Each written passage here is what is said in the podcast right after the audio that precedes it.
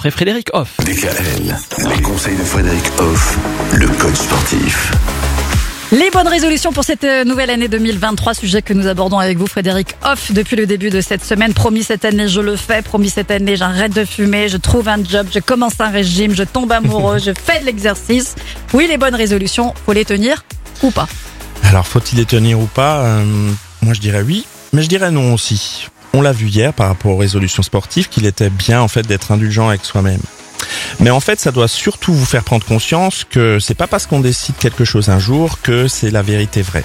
Donc, vous pouvez tout simplement faire évoluer vos résolutions euh, ben, en fonction de comment vous vivez euh, votre vie, comment vous vivez ce que vous faites pour atteindre ces résolutions.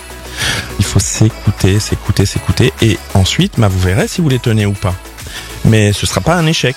Il n'y a pas besoin que ce soit un échec. Donc même si vous ne les tenez pas, vu que vous êtes dans la démarche de faire évoluer les choses, eh bien vous y arriverez quand même, même si c'est pas l'idée de départ qui arrive in fine. Hmm.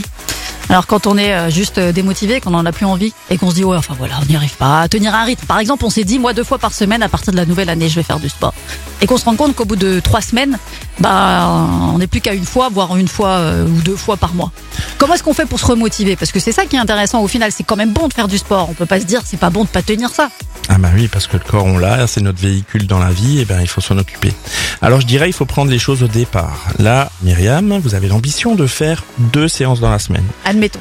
Voilà, c'est la motivation du début, on a envie de faire ça. Mhm. Eh ben, l'ambition va changer. Vous allez partir sur l'ambition de une séance par semaine.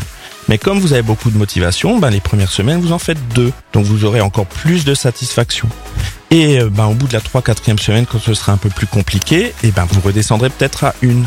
Et le temps de la démotivation, ben, vous validerez votre objectif du départ. Mhm. Donc il n'y a pas d'échec, encore une fois.